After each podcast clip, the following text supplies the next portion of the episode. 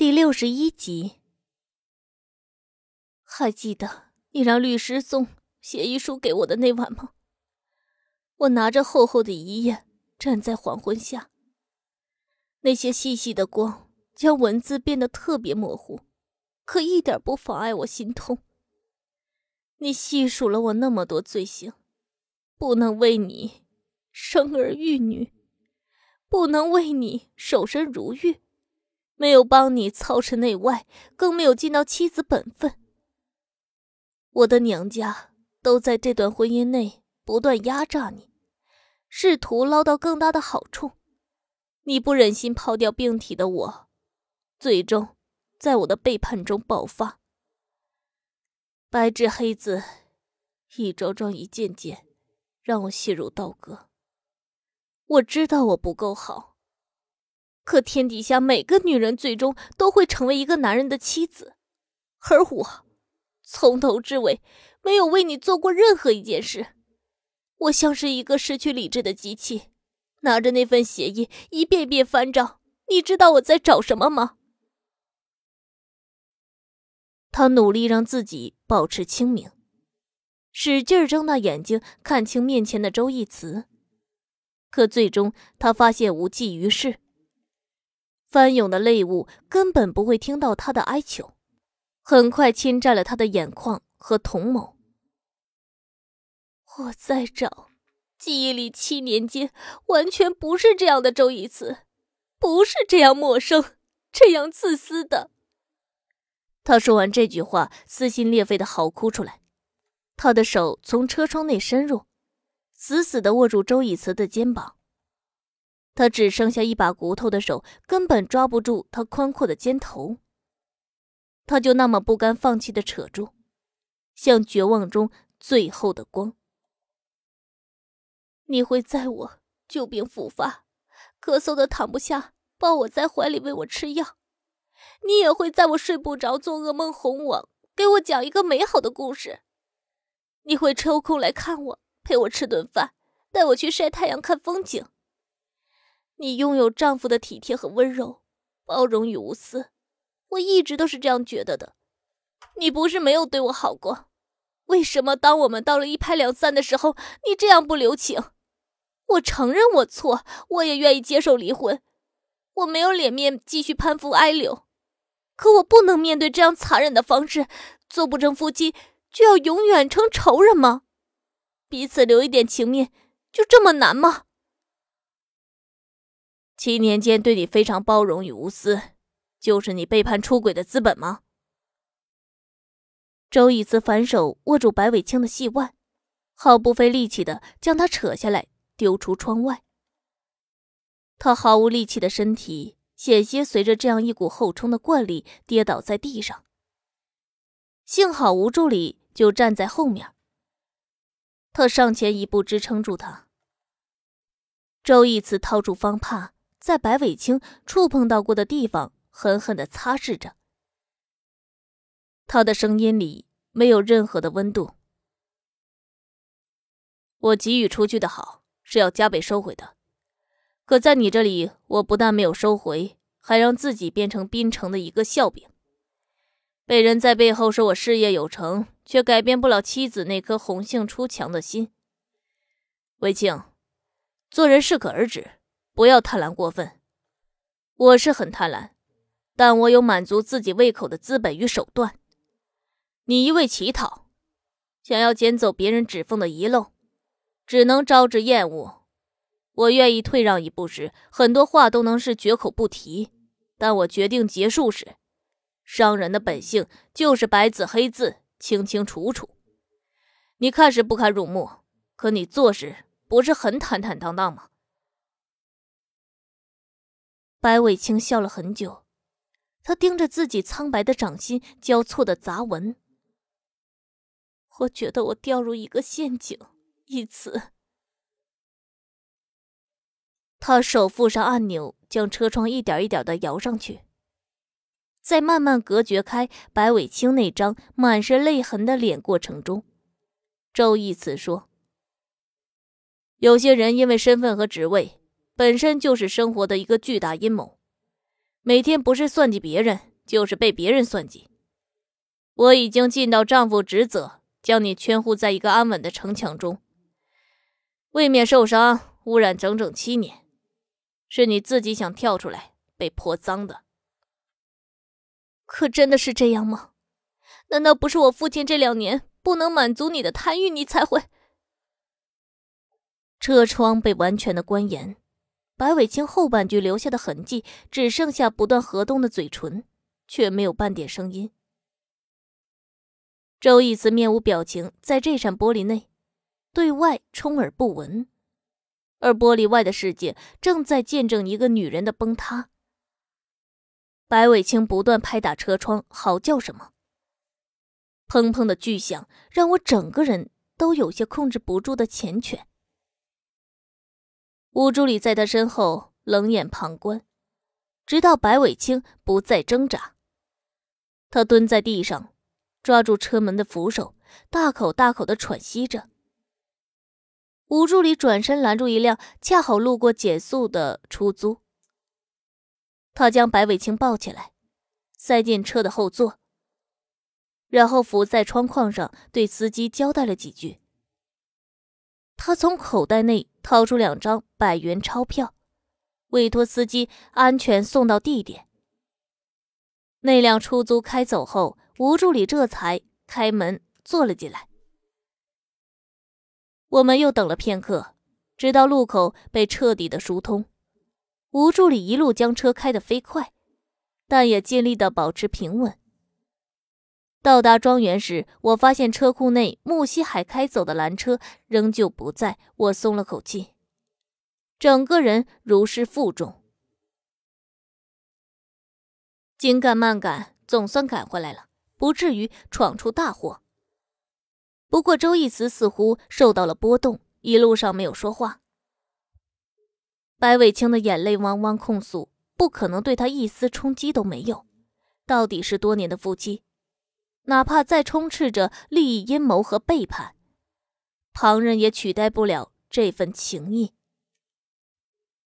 白伟清是一个敢指责他自私、奸诈、无情、决绝的人。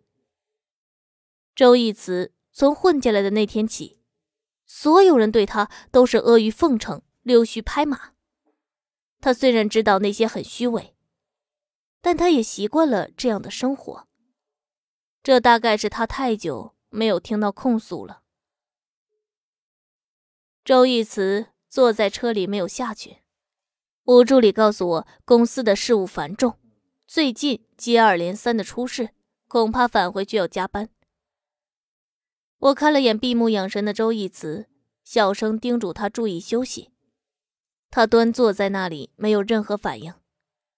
我知道他心情复杂，现在听不进去劝，他只想一个人静一静。我轻轻握了握他的手，推开门下车。我绕到车头，告诉吴助理千万慢点开，不要忘记催促周义慈早睡。他朝我点头道别，让我放心，然后迅速调转方向开出小区。我悄无声息进入庄园，曹妈正坐在客厅等我。他见我回来的第一时间冲到我面前，检查我是否完好，然后把手放在我的腹部，小心翼翼的试探什么。我说一点事儿都没有，他这才长长的松了口气。三太太以后不要单独出行。你每次说很快回来，但一走都是半天。幸好老爷和二太太也不在，否则怪罪下来，我实在没胆子担待。您当可怜可怜我行吗？我挽着曹妈的手臂，一个劲儿的朝她道歉，并且发誓以后再也不会了。她这人嘴巴软，心也软，说了几句话，这件事儿也就过去了。大太太做了康复按摩后，很早睡下。齐良友十一点多才打来的电话，说老爷和马政委临时有了其他安排，正在往洗浴中心途中，会晚一点。管家挂断电话，留在客厅等。我和曹妈上楼休息。我等他回房间关门后，又偷偷的溜下楼，我找到管家说饿了，他吩咐值班的保姆给我热了点饭和甜粥，我自己又拿了许多点心和肉。管家非常惊讶，我端在手中的托盘上至少有三四个人量的吃食。三太太要邀请谁一起吃宵夜吗？我笑着说：“邀请管家一起啊，你吃吗？”他摇头说不饿。我垂眸看了看自己的肚子，我最近饭量大，突然就这么能吃了。管家对穆西海非常忠诚，他也愿意看到穆西海老来得子的喜事儿，冲一冲这个家里的乌烟瘴气，也弥补沈碧城那件事对他的重创。管家笑着说：“只要三太太母子平安，不要说吃这些。”就是龙肝凤髓也想办法逃来。我借口疲惫回房间躺着吃，将托盘端上二楼。我走得很慢，等我察觉管家目光不再追随我时，我迅速闪身藏匿在墙壁的角落处。麻利把食物全部放进一个大的食盒内。然后从天台扶梯进入庭院外的那扇十分隐蔽的小门。吴助理告诉我，周易慈公司接二连三的出事，竞标失败、船厂事故以及内杠声、讨核税务稽查，致他们口碑损失惨重。许多账目也在真真假假中切换的焦头烂额，似乎所有的问题都在一夜之间爆发。朝他铺天盖地袭来，压得几乎透不过气儿。其实周义慈经商非常谨慎，团队也精明能干，在挑选项目投资方面很有见地与手段。他自己披露的可能性太小，除非是竞争对手联合打压失败，想要将他拉下来，一虎难敌群狼，才会造成这样的局面。不过那些人也真够蠢的，想要扳倒周义慈的人不计其数。这么多年，有谁真的做到呢？他涉足黑白领域都有极高的地位，船厂是他的保护盾甲，江北是他的帝国天下。两方利刃，保驾护航，想要扳倒难上加难。周义慈和穆金林的家族大战一触即发。连他都不敢直面进攻，一群时势制造出的假英雄，也太不知天高地厚。周义慈在困境中的所有怒火，走出来后，免不得又是一场报复性的屠杀。他这个人狠毒起来，连他自己都不会放过。我举着一根蜡烛，沿石路走进地下室，我步伐很快，几乎是分秒必争。我必须赶在穆西海和齐良友之前回到房间。我猜测他回来一定会找我。我怀孕后，他还没和我好好的说过话。即便什么都没办法做，借着酒劲儿，今晚他势必到我房间休息。我和沈碧城的一切接触，都在暗中悄无声息的进行。我唯一能求得掩护的人，只有穆金林。他是大太太的儿子，大太太委托我对齐良友进行绞杀，他绝对不会泄露出去。只有不打草惊蛇，才能避免齐良友对沈碧城气急败坏而突然下手。我也可以暂时无忧。我现在无法什么都依靠周义慈，他不方便替我出头，而且。他有那么多棘手的事情要处理，我必须扛起保护我和孩子的巨任。他为我铺陈外面的路，沈碧城这个最重要的筹码，只能我来挖掘掌控。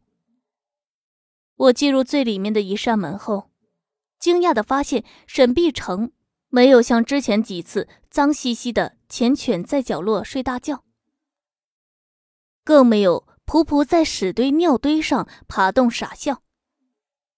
他身上的衣服依旧破乱脏旧，却安安静静的背对入口坐着，似乎在等什么。我脚下猛然顿住，他果然安静的不像个疯子，反而比健全人还正常。我由于惊愕，提着食盒的手颤了颤，里头拥挤的瓷盘和瓶罐撞碰到一起，发出噼里啪啦的声响。他听到动静，转身朝我看过来，隐匿在发丝中的眼睛目光清明，唇边挂着一丝苍白、十分纯净的笑容。我朝他奔跑过去，顾不得地上堆积的杂物。险些将我滑倒，可跑过去，我又不知道该说什么，或者我能说什么。我直勾勾地注视着沈碧城，想从他脸上找到一丝象征他是疯子的神情，都没有，一点儿也没有。我突然失掉了全部的力气，仿佛被谁用一支巨大的针管抽出。我用力地稳住自己，可还是腿一软，跪坐在地上。我想象不了，我的猜测，周义慈的肯定，穆金林旁敲侧击，竟然全部都是真的。沈碧城用三年时间卧薪尝胆，装疯卖傻，甚至为了让别人相信，他不惜和屎尿同眠，不惜吃馊臭的食物，不惜饥一顿饱一顿，睡在发霉的杂草中，掩人耳目。他没有洗过澡。没有梳过妆，更没有看过一秒钟的阳光。周义慈的断言没有错，如果深埋着极大的悲愤力量，熊熊燃烧的复仇和热烈在支撑着他，根本不会有谁能在这样的岁月里煎熬一千天。沈碧城在我这样惊愕的震撼中始终微笑，他缓慢站起身，朝我走了过来。他比白伟清还要更加枯瘦，瘦的他看上去有些跛脚。不过他似乎因为终于看到曙光，脸上有着非常灿烂和美好的笑容。他走到距离我半米外的地方，和我面对面跪坐下来。我知道你这两天会过来，所以一直在等你。他吐字无比清晰的一句话，将我最后半点怀疑也击溃的不再成形。我盯着他的脸，脸上仍旧有一块块尘土，皮肤也脏脏的，可所有的伤口都结痂，露出了粉嫩嫩的好肉。其实那样溃烂的伤口，如果不送医，很难治愈，尤其是没有人照料而又非常肮脏的环境下。弥合是一件很难的事儿，可见沈碧城的求生欲望有多强。他凭着钢铁的意志熬到如今这步。我合动按耐不住颤抖的薄唇。为为什么？他反问我什么？为什么？我指了指这冷冷清清、弥漫着酸涩恶臭味的地下室。他非常平静地说。三年吃不饱穿不暖，饱受孤独和折磨，也许的确让人大跌眼镜，还不如死了解脱。人怎么能这样下去过猪的日子？在这里永远都是一片漆黑。我只能从给我送饭的佣人穿着分辨外面是什么季节。这个宅子里每个人都很冷漠，除了大太太安排固定的佣人，再也没有谁下来看过我。他们都以为我疯了，快死了。根本不会遭受这份晦气。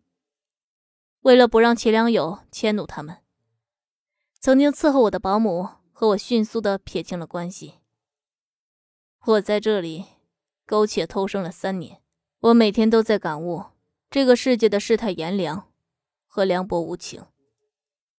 我没有做过恶事，从我进来做三太太的那天起，我小心翼翼待人宽容。我以为就能有好报。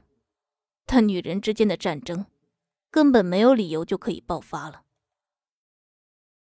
我看着横在我和他之间一坨干枯的屎，眉头皱的几乎可以夹死一只苍蝇。既然你已经被困这里，甚至没有人来施舍你一份温暖，你为什么还要装疯卖傻呢？本节目由蜻蜓 FM 独家出品。